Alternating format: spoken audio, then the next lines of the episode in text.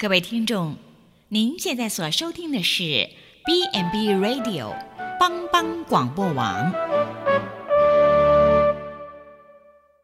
即将为您播出的是由张宏庭医师和子欣共同主持的《湖畔书楼》。你还在烦恼什么？就让我们读本好书吧。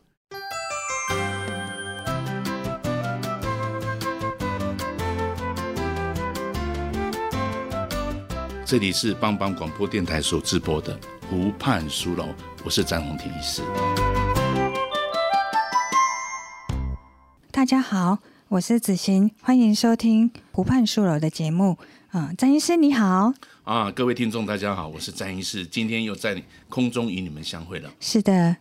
今天我们来谈谈，就是呃，最近我们有阅读一本书，我跟詹医师有阅读一本书，是《超高龄社会的消费行为学》。那我想要问詹医师，你是普及神经内科的权威哦。嗯、那现在台湾正迈向高龄社会，那以你行医多年，那你从医疗的观点怎么去看待这群高龄人口？然后在长照的部分，诶，坦白讲。我们在医院里面服务的病人也不一定都是高龄人口。对。那一个人能够活到高龄，一定他的自主性跟自己的啊、呃、生活方式已经很固定，也是蛮强的。嘿嘿，所以啊、呃，过去可能医疗的环境比较父权嘛，哈。对。所以在过去的照顾里面啊，医生啊，花多少钱都没有关系，你帮我解决问题。嗯。哦，像这样子都是。可是现在时代不一样了，嗯、民众他看病哦，对他会。哎呀，这个牙齿痛啊，这里哪里不舒服啊？医生，你要帮我开什么药？全身都痛。对对，但是他不一定会吃，就是想要看医生。对，但是也不一定，他可能替别人拿药的。哦，哇！他拿了药以后，他去送给别人。嗯嗯，他分享的概念，他去分享的概念，他不一定会。那你跟他讲，尤其是慢性病，嗯，常常不是只有药物可以解决的。对，有一些生活方面的，对他生活的调试、他的饮食、他的运动都要相关的配合。那詹医生，你怎么看待这个现象？你都知道说，哎，病患来找你，并不是为着他所有的他打身体上面的病因，那你怎么去看待这个层面？你会给予一些呃心灵上面的的支持吗？诶，我我可以跟你讲哦，台湾话有一句话说。先行人助人好啊，嘿，这是什么意思？意思就是说哈，有时候病人看病哦，也是跟医生一样，是一种缘分哦。所以你跟他没有信任，千万不要随便信任关系的一个延伸。如果没有信任，不要随便看病。嗯哼，除非他是急救，嗯，他临死的阶段，他突然间意识昏迷，你要紧急救他，那时候他都不会讲话，对，随便你操作，对不对？但是如果可以的话，尽量多沟通嘛。嗯，哦，也就是说，你要啊、呃，你要用你的药物以前一定要很小心。对，因为他有很多他自己的计谋在里面。哇，计谋！哦，他有他的算计在里面。嗯、哦，尤其现在他看过的医生不会比你看过的病人还少啊。好像是这样。哦，他他很多问题，而且他吃的药，你你真的相信他给你你给他药，他一定会吃吗？他还要吃灵芝、蒜头精，嗯、还要很多美国寄回来，他有太多的东西要面对，他还要吃饭吧？对，他要吃水果吧？对，所以光从嘴巴进去的药，其实要很小心。对，所以要先看他的心，看他真正的需要什么，你再给予适当的病患的心情，然后不不是调整他，先了解他，先了解他，哎，先而且他要愿意信任，这个时候你才能够帮助他。哇，如果没有信任。再说啦，我们先了解一下你的问题啦，对对对，先抽个血啦，吼，或是先把你的问题先缩小，你的问题实在太多，一步一步来，嗯嗯，啊，这样子的过程里面，哈，来帮助你跟他的互动。对，第二个，哈，很多疾病，吼，不能靠药医了。对，所以急，如果是要靠药医的时候，嗯，在他在信任、在愿意在就医的过程里面，要形塑他的健康行为啦。不要抽烟、喝酒、吃槟榔，嗯、要运动，对，对不对？像诸如此类都要慢啊，不要这样子来引导他啊，不然只有靠药物哈，对他来讲他都不满意。所以病患来看你，你会觉得说是一种观念的呃宣导呃，你觉得在医师的角色这部分你会关注比较多？诶，现在的时代哈，医生不是只是医疗提供者，嗯，也是一个健康教练，是。也就是他来，教练，对对对，他来的是研究什么叫健康。嗯，那每个人，请问一下，他的健康是什么定义？呃，可能因人而异。对他，嗯、他如果觉得，哎，他来看头痛，他就跟你讲说，我哈、哦，就是因为什么，昨天人家出殡去参加，所以头才会痛。哦，对，所以他可能说坦白，他应该看看那个 有房间要收要收要收惊要收金。他说不是不是，我是因为这个天气寒冷。嗯，我看零对了，嘿啊，那你应该看中医嘛？对啊，不是不是，因为我的隔壁家有一个啊，那个女孩哦，后来听说她的头痛是脑瘤啊，嗯 哦，她有点开始对对紧张，所以你要先了解她看病到底在看什么病。的脉脉络。哎，那民众来看病，他很多现在网际网络，他都会查一下药物，查一下，他已经有解释了，对。等于说他自己已经有病逝感了，不是，他已经对他的疾病有一些期待想解决的，哦，可是不一定很清楚。对，那如果他是新的病人，你不是很了解他，你就是要小心。就用药方，不然你就会浪费国家资源。嗯嗯嗯。哦，又又健保局，你看我们现在当医生啊，嗯、那个健保局说，哎，你怎么乱开药啊？哎，你怎么乱用检查啦？嗯、那律师就说，你有没有侵犯我病人的权益啦？对对、哦。那民众说，那我吃你的药有没有副作用啊？对。家属说，那你产生我这个误呢？所以现在的民众是一个埋怨的时代。嗯。所以你在看病的时候，如果你真的看病，你要看人呐、啊。对。而不是看病。先把这个人的个性，的哎，他的态度、他的倾向、对他的兴趣、他的能力弄清楚，再来做治疗，这样子比较容易达到你跟他所谓的医病互动，而不是只有好像书生一样在看你的病，充满了人际关怀。嗯、对，这是古时候的医生。哇，这是以以前行医的啊，那是过去医生的角色，做阿公时代，一九三零年的时代的医生。现在长照二点零之后。也跟长照没有绝对的啦哈，就是说现代人他是自主性很高，对，哦，所以那另外就是你要提出很多的实证，嗯，跟他做讨论，哎，他还不一定听得懂嘞，这样子，哎，所以你在跟他互动的时候，我觉得。在认识疾病以前，要随不要随便贴病名，要先了解他的动机，他对他这个已经受苦很久的疾病有什么想法？对，从这样子的一个建立这个这个信任关系，没有信任关系，千万不要动手。嗯嗯嗯嗯，啊，千万也不要开药，不要像诊断这样，嘿，不要随便讲。你说我怀疑是这样，可是这个恐怕需要有进一步。可是如果不清楚二十一世纪的医疗，恐怕。不是很科学，也不是很文明，嗯嗯，弄清楚就好了。我现在才知道，詹医师，为什么你的病人这么多？因为你是先从了解一个病患的他的呃求医的动机，对，动机很重要，呃、不随便诊断，经过客观，对，不随便给药啦，对，给药，因为用药安全是一个嘿嘿对对呃造成他呃那个病患，对对，因为现在民众拿到药机会很多，很多病人一直拿药拿药，死的时候全家都是药。对，其他都没有，可能需要面包吧，不是需要药吧？对，可能需要关怀啦，不是需要药。可是很多民众可能把医生就是浪费，因为台湾健保太容易了。嗯嗯，所以常常张医师一个早上的门诊，大大。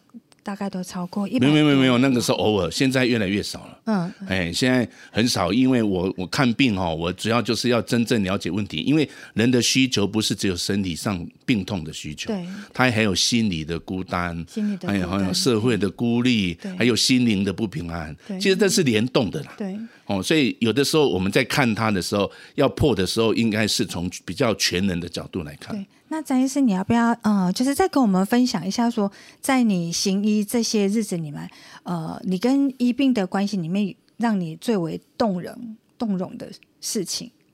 动容啊？对，就是有什么感动的事情。民众常常像我们这种乡下地方，有时候他常常会拿他家的农产品给你啊，嗯，就非常动容啊。那你觉得你很开心？你拿到、那个、也不是开心，其实他拿来的东西就是他。可能其实是很不好看的水果啦，可是就是有机的嘛。哎，不是有机的，是他拜拜拜过的给你的。你怎么会知道？我知道，因为他有跟我讲。哦 哦，所以你啊呃，我们是基督徒，所以你怎么去接纳这个？那我就给护理人员啦。哦，我知道，但是我还是会收起来。对，当着面还是会跟。对对，我我知道这个老人家的心意。对，哦，我觉得这个是一个信任的表现。对，哦，那其他的送什么贵重的，在乡下地方是没有啦。哦，其他其实我以前在别的地方啊，民当民众会送酒啊，送什么？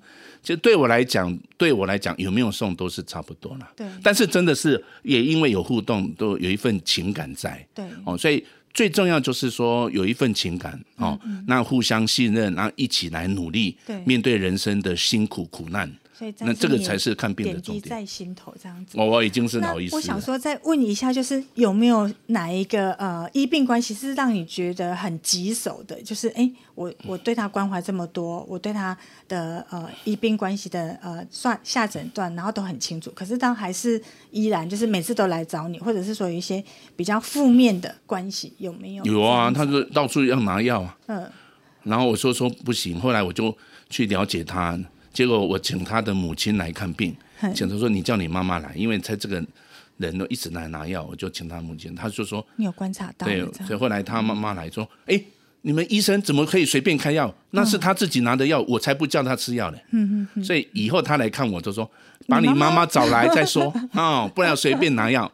哦，因为他有点点智障了。哦，所以他喜欢拿药。对，他也不晓得有没有吃，可是他就会想要看医生。然后他现在看到我就是，哎，我可以挂号说，请你妈妈来再说。嗯，因为他妈妈就是不喜欢医生随便给他药。那詹医师，你怎么发现他这个比较细微的行为？就是从他每次开始就那你看一个一个智能有障碍，他一定有什么需求啊？对，他希望，因为可能他在外面的社会里面他是被拒绝。对，他只有在医疗的环境里面看到这些医生，他有安全感。对，可是他他到底要的是什么？嗯嗯，他不是要药嘛？他手上我一看他的病历记录，他已经跟很多人拿过药了。这样子，只是他有说说一下子是头痛，一下子是感冒，一下是什么？他讲一大堆有的没有，所以他活在自己的诊疗世界里面。所以他其实喜欢透过看医生。对对，他因为他喜欢去接近人，他内心不安嘛，所以你就要问他说：“哎，那你家你跟你家里还有谁啊？你你吃那么多药，你们家人都没有关心你吗？”对，他说：“我妈妈都会问我啊。”嗯。那请你妈妈来一趟。嗯嗯。哦，你妈妈如果不来，我不能随便再看病了。对。那我后来我从他的母亲跟我讲，就是他到处不是只有在我们医院，他到处去看。就到处去。啊，这种很多啦，因为这样台湾健保之下，很多人哦，他拿的药，我跟你讲，他也不会吃药。对。所以他真正要的不是药啦。嗯。哦，他只是那个，尤其他如果是中低收入，有时候又有福保的条件啊，对。他更是滥用。对。所以这个是情况，你不要以为医病，你可能电视看很多了 哦，就是医生的那那个，但是大概是这是属于三零年代的那个日剧时代那一种，台湾正式文明开始，那医疗有很大优势的时候，现在的民众不是这样子，对，所以你没有弄清楚，你要了解，不然有的时候是伤了他，尤其像有一些在社会的边缘人，你就要很想，他需要的可能是。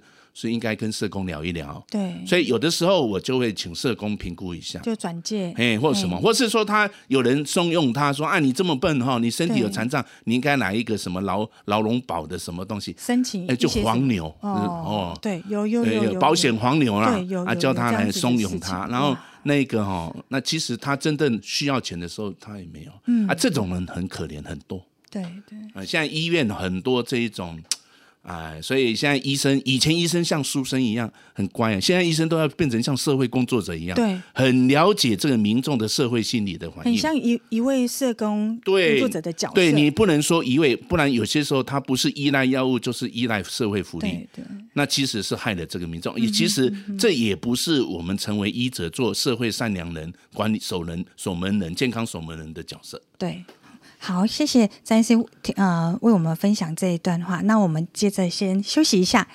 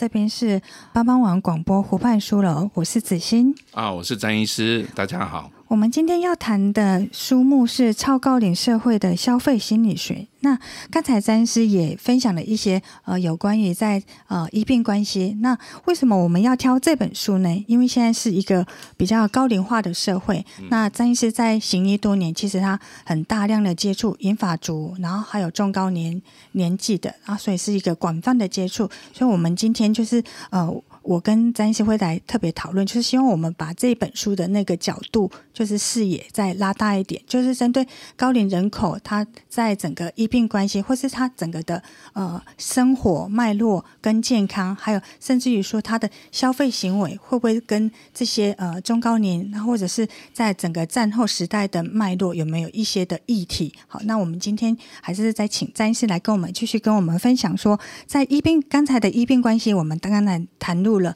呃，詹医师是从开始由信任关系，然后了解他的病症，然后进一步去关心他。那也会有一些，詹医师也觉得说，在现在的社会里面，医病关系其实它变成是有点复杂，然后更多元，所以。呃，医生的角色其实已经有一点慢慢从传统一个比较父权的，然后变成说，哎，是我是一个倾听，我先倾听，然后之后我再评估，呃，甚至我可能还要转介，然后我还要成为一个社会工作者。那但是我知道你在那个暨南大学社工系也有开一些的课程，嗯、那我们也来谈谈这这方面，跟你在行医多年有没有一些相辅相成的一个角色？那你怎么把？病人会不会变成是学生呢？那学生会不会变成是一个医病关系？就是在你在大学任教的这些，然后在呃普及的一个行医的一个呃专业关系里面，有没有什么相辅相成的一些故事来跟我们分享？呃，其实以前我在。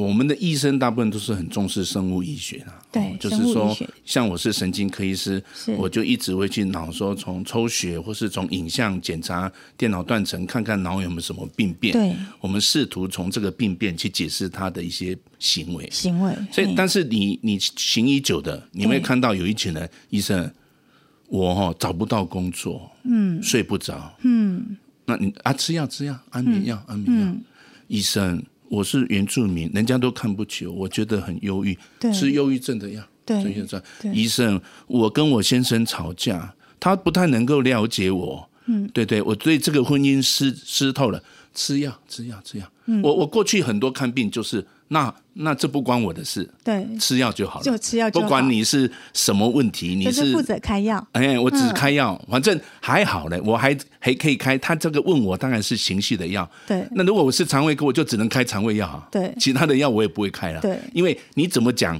这个心理的问题、社会的问题，都会影响他的身体，对不对？是啊，对不对？那你就吃药就好了吗？对。哎。那我好像在卖毒品一样。詹医师，你觉得你在行医的角色是一个贩卖，一个商业的？就是如果我要做商业，以现在我还行医吗？嗯，我应该卖健康食品吧？嗯嗯，嗯，对不对？可是我知道民众，后来我我在社工系，我了解啊，原来原住民为什么被社会隔离？对，哦，原来家暴有的时候被害人跟跟加害人也很难分。很纠葛的，对对，很纠葛哦。我也知道找不到工作有很多的议题，可能是他的职业的问题，可能是他的学习的能力问题，可能是现在经济的问题。我就不会只是放在医疗的议题，嗯，或是我只想用医疗的议题来解决所有的问题。对，那我就会在整个治疗的过程会铺陈。比如说，我就会说，好，那你那你现在觉得你困，我就是睡不着。嗯、那当然，这个时候适度的药物是帮忙。对。可是你还要有一个企图心，就是说，那你这个问题你怎么去解决？嗯、如果他睡眠改善，有解决吗？嗯。不然这个问题还是变成他是慢性的毒瘾者嘛？对。很像吃药的，他他没有解决他的问题、啊。他就是靠吃药来维持他的生活。对，对，对，对。那你了解那个脉络吗？对。一个人被社会排除的脉络吗？嗯。他需要把他自己生活的点点滴滴告诉一个专业的医生，那可能在这个，这个时候专业的医生只懂生物医学，我电脑断层也造不出这个些疾病，是是的，对不对？那我在处理他的问题，我有没有经过社会心理学，甚至像社工的训练？嗯，那这个就是我为什么需要跨领域的，这就是真是你跟别人不一样的地方。对，我就不会想说，哎，我一直给他吃药这个问题。我觉得这个问题应该要有更细腻的处理。对，可能我需要其他专业进来。嗯哼，可能我需到需要转介到某个领域去。对，哦，那那这样子的问题，即使是我原来的疾病，我了解他的因为社会心理的问题产生的身体的疾患，我难道只处理睡眠吗？对，我可能我也要跨领域进入肠胃系统，对，进入其他的分泌系统，去帮助他在生理的处遇上，嗯，处置上会比较平衡。嗯、除了以外，哎，我是不是有机会来去处理他的情绪？对，所以那个信任从刚开始，民众说啊，反正抗医生都是要吃药嘛，嗯、不然就开刀，不然就打针嘛，不然有什么方法？嗯，可是当你了解民众的需求。产生他生活上的疾病或是症状的时候，不单纯只是生理上面的问题，对，而且说白，你说的生理问题，你不是当事人，你怎么知道那个生理的问题对他的家庭、对他个人有什么冲击？产生什么负面的影响？对对，那你有什么方法来帮助他？对，那你可能用动用的不是只有医疗，对，可能要社福资源，可能要长照资源，可能要工卫资源，对，在政府可容许的范围里面。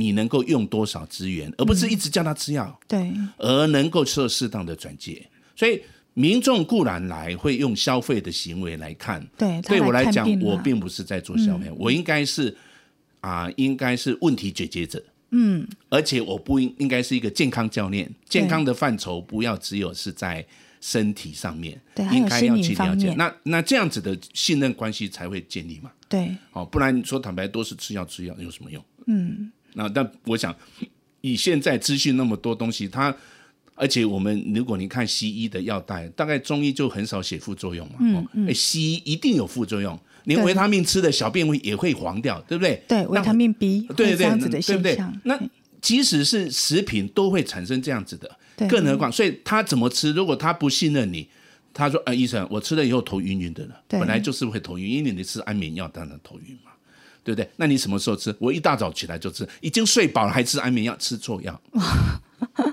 所以其实民众在用药这方面的观念其实是非常薄弱。所以借由呃看诊的时候，詹医师你会告诉他说用药的安全，然后顺便也告诉他对，这这个是基本常识，而且你要对每一个药可以进退嘛。对，很多民众只喜欢拿长期的药，他根本不愿意看病啊。对对。那这样子的药，以我们是健保的守门人之下。应该给他吗？对，不应该给的嘛。嗯、所以他来消费，你还是不能用消费面对他。嗯嗯，因为我们是有专业人员啊。嗯，我们是专业人员，我们并不是一般的卖药的人啊，或者是药局的人，他随便就推推针啊。你这个量血压哦，那个水银的温度计般用电子的啦，水银的十块钱，电子的要一千多块。对，那请问是哪一种比较好？嗯，听詹医师你这么这么想，我我想起来就是说。在很多医病关系里面，如果说这个是一个医疗市场的话，那如果说我们没有把健康知识植入到呃呃医病关系里面的时候，它其实就是一个比较说是推销的，比如说对，现在很多嘛药品，现在有健保比没健保更贵嘛，对，很多来啊，你哎可能要叶克膜，可能要达文西啊，对对，对不对？对甚至脑已经转移的还要用达文西啊，嗯嗯，哦那个。所以这个东西就无形中没有错，健保很亏待我们医生啊。对。可是我们站在专业的立场，站在一个社会正义的立场，难道要把病人当做消费者吗？嗯。那这个也就是我怎么选择普利基督教院的原因啊。对，因为因为没有人会 push 我说要给病人过度的消费。对。我也不需要用我的知识来欺骗病人。嗯。我也会懂，会想到什么方法是符合社会正义最经济的方法。对，也许他不一一下子没办法了解，嗯，可是他久了以后，他说他就会知道，这真的是一个好医生，这个詹医师真的是关心我，对不对？那我要消费，我还当医生啊。嗯对不对？对，那张医师，我想要再请问你一下，就是在呃，我们现在就是我们慢慢的去呃谈一下说，呃中高龄这个族群，他们来看神经内科，那他有时候有时家属会一起来的，那你有没有发现说，在这个比较六十岁以上，甚至六十五、六十七啊，他战后婴儿潮的这一个时代啊，那他们在面临身体的一个脑部的退化，他们是带着怎样的心情来就诊的？其实哦，脑部退化没关系啊，但是脑筋不要退化就好。嗯，哦，说坦白，这个脑哦本身就是要多用才有用嘛，对，多动脑、多活动、多运动，对不对？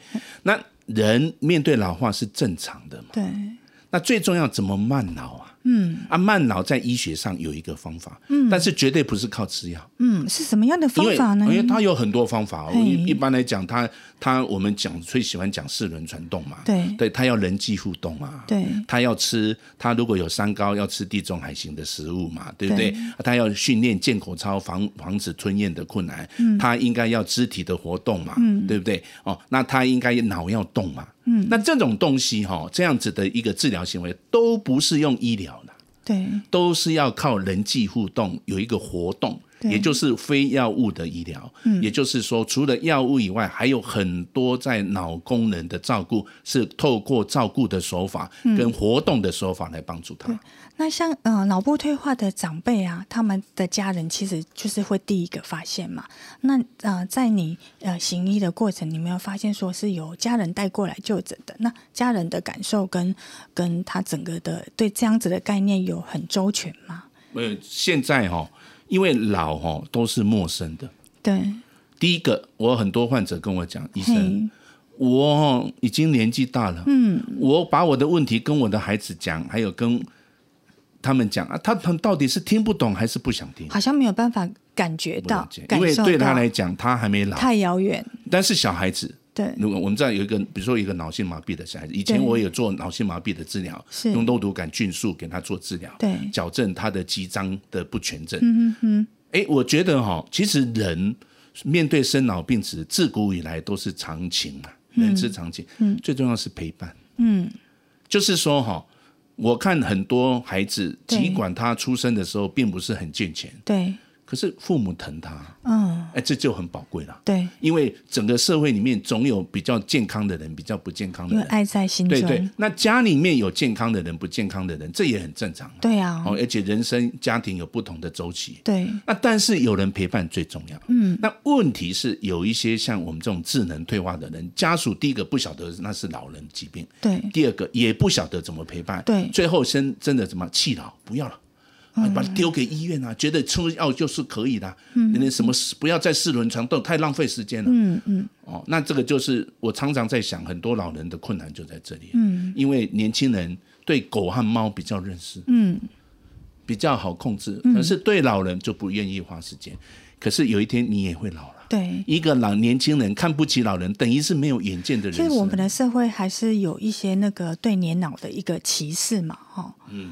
对啊，在这方面，因为整个电视老就是笨嘛，哈。对。以前那个谁，那个唱那个庙会那个谁，那个民歌手啊。徐呃徐徐。不是有庙会，我记得有很多民歌手，那个欢乐西鼓隆咚隆咚锵，那个唱那个庙会。我最近看他影片，他也出来演失智症了。嗯，很多我年轻时候认识的好朋友，他们那些民歌手，通通变成演失智症。嗯嗯嗯。那你看他演那个失智症，就无形中就觉得，哎呀，民歌手当年是多少青春洋溢的嘛，辉煌的一个对对年轻的岁月。可是现在他怎么变成演失智症？而且演的真的比失智症更失智。对，因为他是演员嘛。对，嗯。那为什么他演失智症？嗯，因为那个年纪刚好。他演出来就是还是笨笨的。嗯，对，他没有想说，我虽然失智症，但是我还要继续工作，我还要是发挥我生命中对人的情感。对，都没有这种导演。对，哎，所以这样子的剧情，无形中就对老年人、对生病的人贴上很严重的标签，没办法，本来无形中把它异化掉了。对对。哎呀，那说坦白，你要再给他消费，请问你肝不好、肾脏不好可以换，那脑袋不好可以换吗？嗯，要换谁的脑呢？那就不是你的嘛。嗯。好，那我们先休息一下，待会再回来。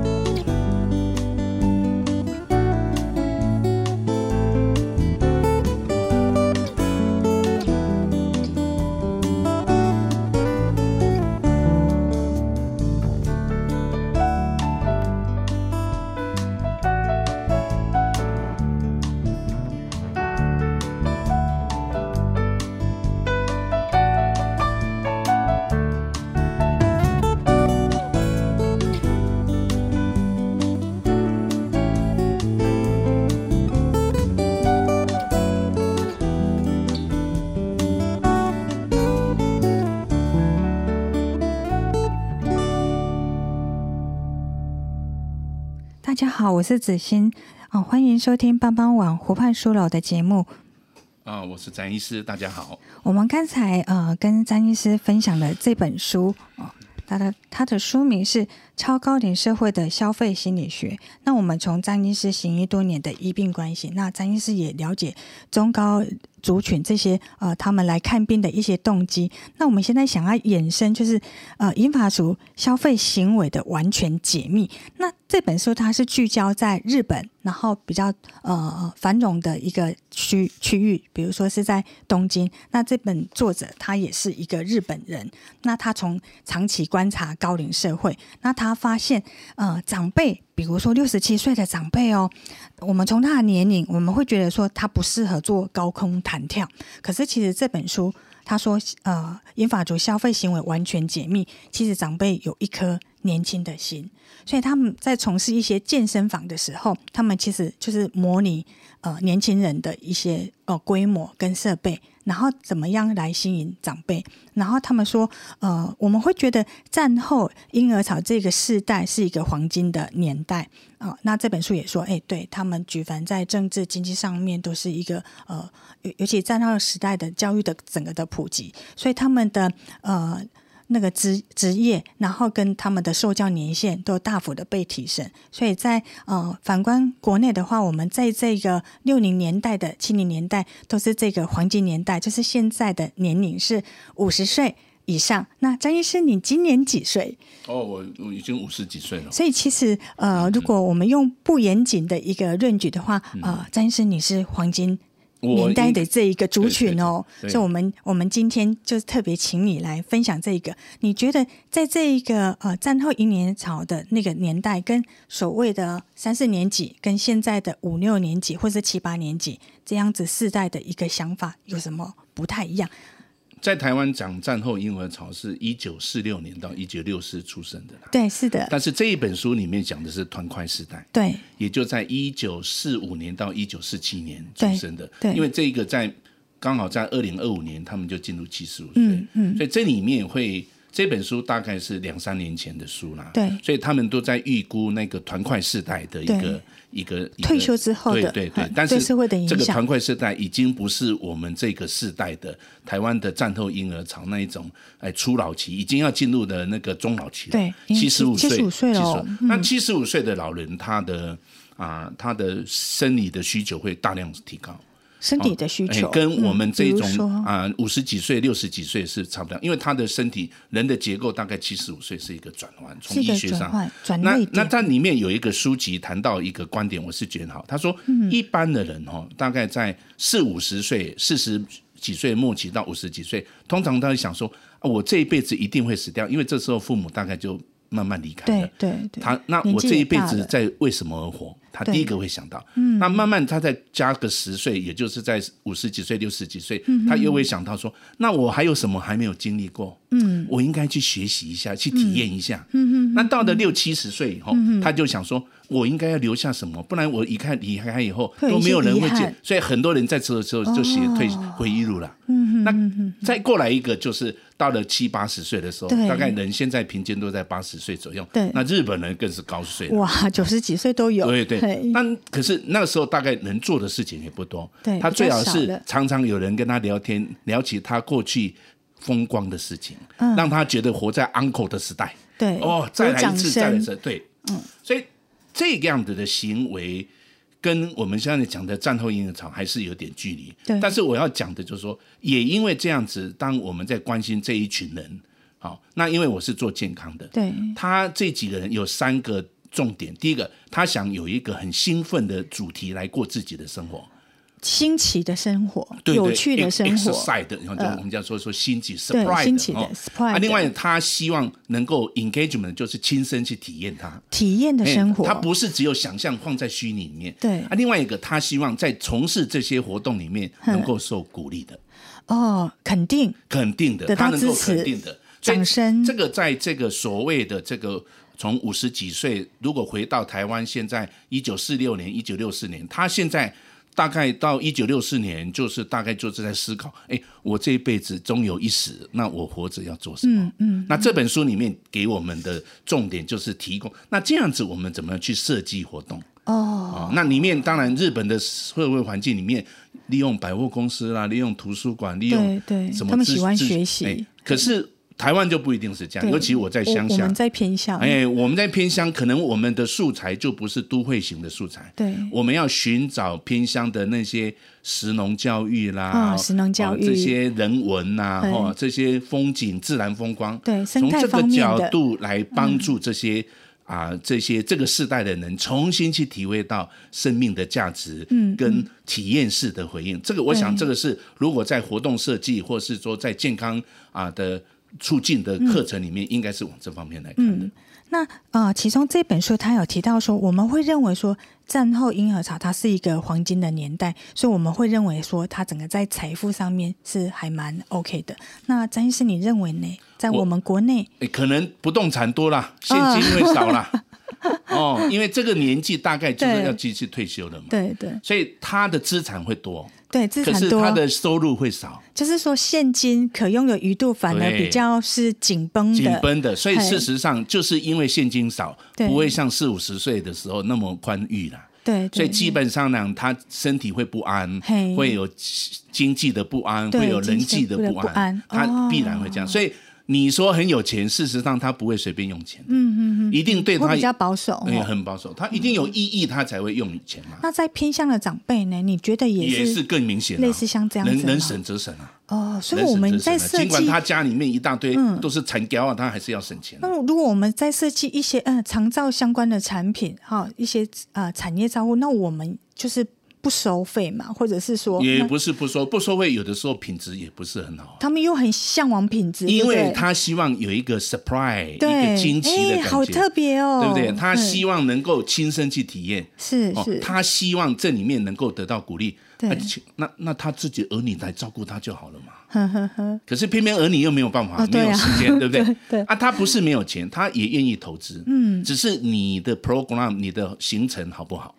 哦，有没有啊？CP 值有没有很高？对，对他来讲，哦、他想要重新体会他的人生，重新定位他对生命体会的不同角度。他想为后代子孙留下什么东西？嗯嗯、他希望有一天，他想到过去他在四五六十岁的时候做的活动，他都会微笑的那种 uncle 去。对你有没有办法给他？哦，他想要是这样这样子的感觉。对，可是我的现金我可能比较保守，所以呃，我们。呃，台湾的反观我们之后的设计的简简单来讲，很多人喜欢旅游，对不对？对。哎，那旅游很便宜吗？不便宜。尤其去日本旅游，嗯啊，为什么那些人五六六七十岁还是愿意去？他们可能觉得 CP 值很高，而且日本又很干净。对，所以原原因就在这个地方。这是一个优质的对旅行。对，那如果要促成国内旅游，嗯，我们用很商业型的，还是要用很乡土情感型的？这个就是要重新设计了。是不是乡土情感型比较切合他们的需要？这个就是我们要研究了。嗯，哦，我们目前在做的工作也是这样子。我们希望推展的啊，像在我们很多巷弄西，我们希望推展是一种休闲养生、健康医疗的生活体验营。哇，听起来很棒！如果我是长辈，我也想要去报名。对对，那但是内容还没有，CP 值到底在哪里？你要讲清楚来。嗯，哦，那那这个就是我，我是觉得这方面从健康的角度，与其你叫他吃药，你不能跟他讲说，我带你去玩，但是又不是很贵，又对他很有意义的玩法，嗯、那当然要设计。对，那在合理慢慢去引导他去去面对他自己这样，那等他走了以后，他发现走不动，哎呀，你哦。一定要自己照顾好自己，血压控制啊，不然就像王妈妈一样又中风了。嗯、上次、下次要带她去玩就不能去了。哎对，他看到这样子啊，那我要照顾好自我自己的身体，保有我的体力，我才能够。那这个就有一个动机了。对啊，不然哦，你纯粹在消费上行为，他没有一个动机。你叫他吃药，尤其台湾健保又便宜又好用。嗯，说坦白，他宁可哦快中风。快死掉再看医生，那平常他过他日子比较实在了。对，所以在我们的呃普基所举办的巷弄行里面，其实我们也可以用一个像呃生态体验的方式来邀请他们加入。那在旅游的过程里面，哈，再慢慢灌输他们一些健康自主的生活。对，因为他们觉得说，对，平常小孩子都没有带我出去游玩，对，没有出去。那这样子大家群体去，哎，有一个共同的的回忆，对对，有个那又顾到健康，对，又有健康，嗯、那又有休闲，对不对？对，又有休闲，把那个人文地产景认识一下。虽然就在隔壁村，但是还是很少，十几年都没有离开，对不对？那我们能不能在里面又附上对健康促进的概念？四轮传动啊，对，哦，脑动、人际互动、肢体活动，哦，口动，又吃很特殊的餐物。那这样子的话，里面又有休闲，又有养生，又有健康的促进，又有医疗的。的照顾，听起来这个行程真的是超棒的。那呃，像我们呃，刚张刚才张医师跟我们分享，是一个在台湾在埔里的一个偏乡的巷弄型。那其实我们回归到这本书的时候，它描述的是比较都会型的。对。那其实呃，它我们相同的理念就是说，我们抓到呃中高年族群的一个心理消费的心理哦，他们可能需要体验的生活，然后又要有新奇的事物。但是 CP 值可能又要稍微高一点。我，我还是要说明，我不想赚他的钱。嗯，我非商业的行为。我想赚他的健康。嗯，与其我叫他吃药，有没有？对。哦，刚才我已经讲过，他有很多困难，你叫他吃药吃不动的。对。但是如果从他生活上，为了去满足体验他新的生活，对，他愿意。年轻的时候因为太忙了，照顾儿女、照顾家庭，而没办法出去游玩，重新回到像，所以我现在才知道小孩子都要旅游，更何况老人家不需要旅游吗？需要，更需要。但是在这个过程，如果有好的设计，对，好，慢慢能够。有 CP 值也不错，各方面照照那样想的。你叫他，我们这里也没有百货公司，也没有图书馆。其实，在欧美国家，他们其实现在开始大量去推推崇一种旅游，叫做安康旅游。那安康旅游就是说，借由长辈出去出游的时候，那所有的设施啊跟设备是跟年轻人比较不一样，可能他的是低底盘的游览车。那但是可能是每隔一个小时，可能就要找收费站，然后可能下车就是解决那个排尿的问题，然后再来就是进了饭店之后会有一个管家，嗯、啊，那管家在安排可能生态旅游完之后，他会安排一个健康检查。那呃，詹医师，你对这样子一个比较倾向养护型的旅游的方式有什么想法？我们现在只敢办一日游了。因为又要叫他住宿哦，经济上情何以堪呐、啊？对对，而且说坦白，我们在乡下老人非常节省了。对，好，那我们是说啊，互相占里面的联谊了。对，哦，那当然带他们出去走一走。哎，也许我们来办一种孝亲团。嗯，哎，有一个团体是孝亲的，就是由他儿女出钱的。哦，或者是我们办一个家庭孝顺型的，对对对，就是让儿女为了孝顺，我们来设计那种，或是我们呢办一种什么，一种就是全家旅游的，对，哦，就是儿子孙子都一起出去游的，这样子才有价嘛，因为能够付钱的人就是年轻人，对，比较多，对。啊，或是老人家因为要疼他的儿儿孙哦，就很快乐，愿意拿钱出来，对，或是说办一个这个祖孙旅游的，对，哦，当然祖孙旅游也也可以接纳。这个儿女来进来带带，所以有的时候你老人家哈很需要跟家人连接，嗯，家人，那家人哦，如果真的带出去哦，嗯、小朋友的速度喜欢跟跟年轻人又不一样，对，所以老人家有些时候都会过度迁就，嗯，但是如果我们越越来越了解，以老人为中心设计什么金孙型消费啦，对，哦，什么全家型消费啦，对，哦，什么孝顺型消费，也许这方面还可以过夜，对，对不对？因为因为小朋友要过夜嘛，然后、嗯、因为因为那个，那这个是另外一个议题。对。但是目前我们的做的都是最经济的，利用这个政工所的车子，一日游，一日游。嗯、那先哎慢慢看，也要看他们的体力。万一游到一半，突然间这个心力心肺不功能不好也不行。对对对。所以有的时候要策动都要慢慢。但是我们现在都鼓励站长去。调查人文地产景，对，能够做适度的导览，更贴切高龄者的需求。